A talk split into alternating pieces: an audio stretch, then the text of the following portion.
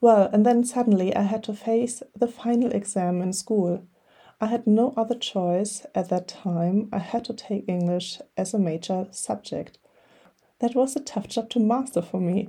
Yep, I did it, but I also remember exactly how I put the pen on the table at the end of the last exam and silently swore to myself I would never speak a word in English again in my entire life.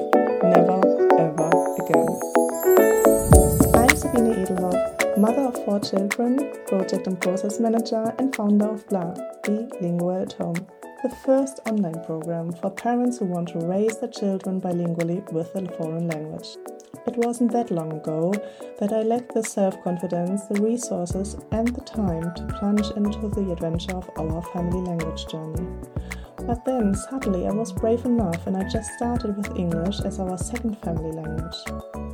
Today, our children can understand English without any problems, and uh, the two older children experience English lessons at school with so much more ease and fun. I started the Bold and Bilingual podcast to give you simple, actionable step by step strategies that will help you do the same. If you ever ask yourself, can I raise my children bilingually with a foreign language, and what is the best way to do it? So that it will be easier for them to speak foreign languages in school, at work, or later in their everyday life, then you are exactly in the right place. Let's get started. English, what a cool language! The biggest hits are written in English. The most successful films are produced in English, and it always felt like we had to wait six months until they were dubbed into German and they were streamed in cinemas or on television in Germany. Our dad heard the Beatles and Pink Floyd every day up and down in the car. From the first grade on, I had both English and Russian in school until my Abitur, the 13th grade. That's uh, the final exam you can pass in Germany in school. Today I can still read Russian and understand a little bit of it, but more than Minya Zovut, Sabina, Ia Jevuf Gamburger is not longer possible. Too bad, but since my school days, I simply had too few opportunities to use my Russian language skills. And if you don't use a le- um, or live a language, you lose it very quickly. It was slightly different with English. It was six I was extremely shy and was always afraid of making mistakes and making a fool of myself. My tactics during school days were rather to be unnoticed and flying under the radar. I always hoped that the teacher in English class in, in the English class would call on someone else if possible. The most pleasant thing in class has always been uh, the vocabulary tests you just had to learn the words by heart and you were good. Grammar wasn't my thing at all. The writing was a kill until I got the corrected version back. I'm exaggerating a little now, but the blue from the fountain pen was balanced with the red from the correction pen. Our family trips to London during the holidays were also great. Thanks to my dad for planning and showing us so much of this amazing city. In the 10th grade, we've got the opportunity to do an exchange or stay abroad term. We invited a student from an English boarding school for girls only into our home, and in return, I was allowed to go to England for six weeks. Six week boarding school for girls only in England. What a different life I was able to experience, and then another two weeks of vacation with my host family. The good thing about uh, this trip was that I was really alone and was there forced to speak English. In any case, this day abroad brought a little boost for my English skills and also for my self confidence. In the 11th grade, I've got another chance to travel to St. Petersburg for three weeks. About half of our class flew to Russia at that time. But since there were three of us who lived in one family, the whole trip had more the character of an extraordinary city trip with a Russian family on our side than a language trip, because we spoke a lot of German when we were just the three of us.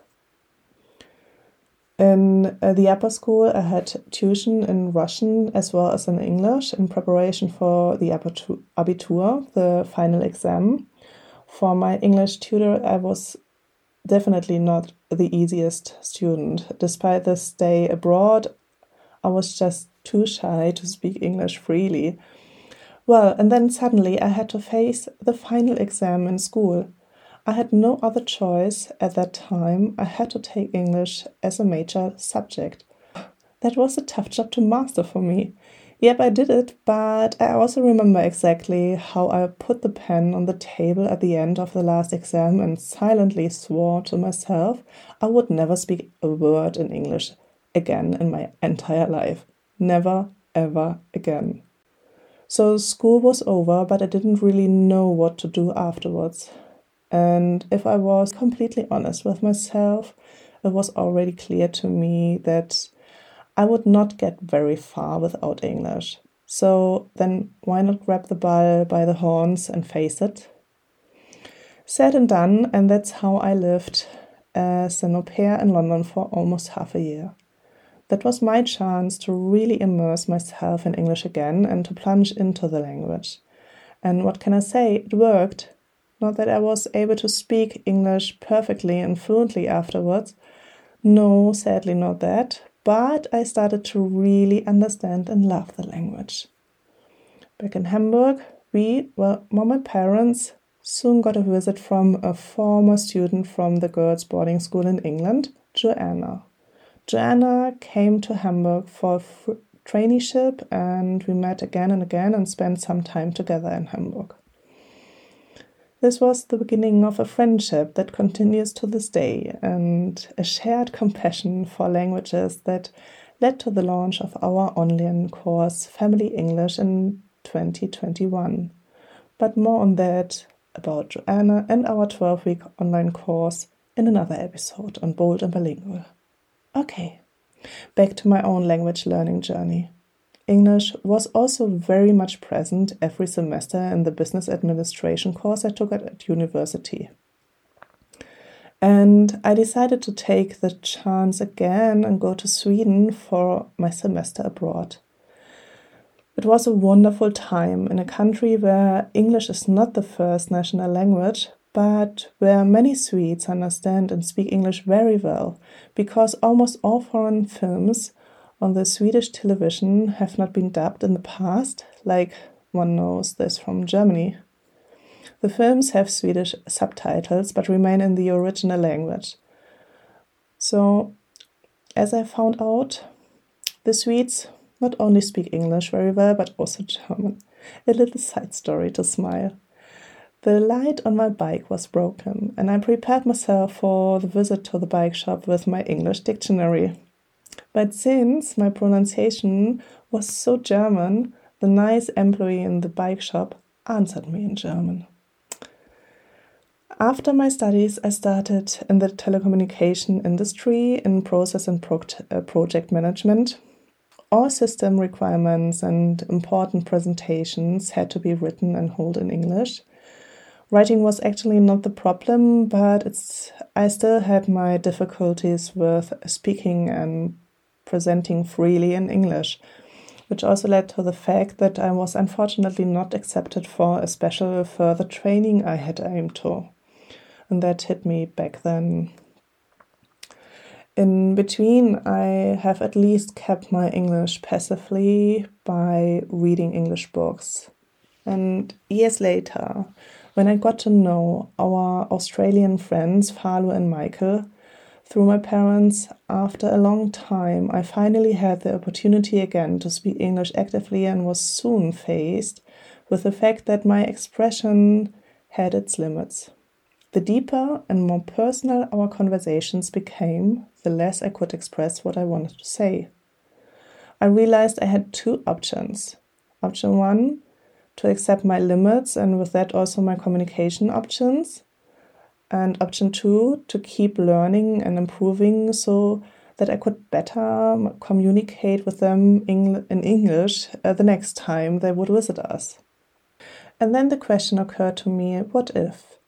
What if not only I would improve my English, but at the same time I would try to introduce my English knowledge to my children in our everyday life so that it will be easier for them than it has been for me?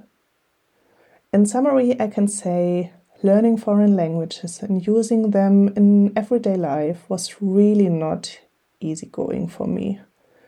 There was a time in my life when I would have loved to ignore English, but I quickly realized that I couldn't get very far without English these days. The more I immersed myself in English, the better I was able to find access to the language. And today I can say I really like English. And I think that it's a wonderful language and that I'm proud that I can speak English. That's all for today. We hear from each other again next week. Same time, same place, here on my podcast, Bold and Bilingual. Until then, take care.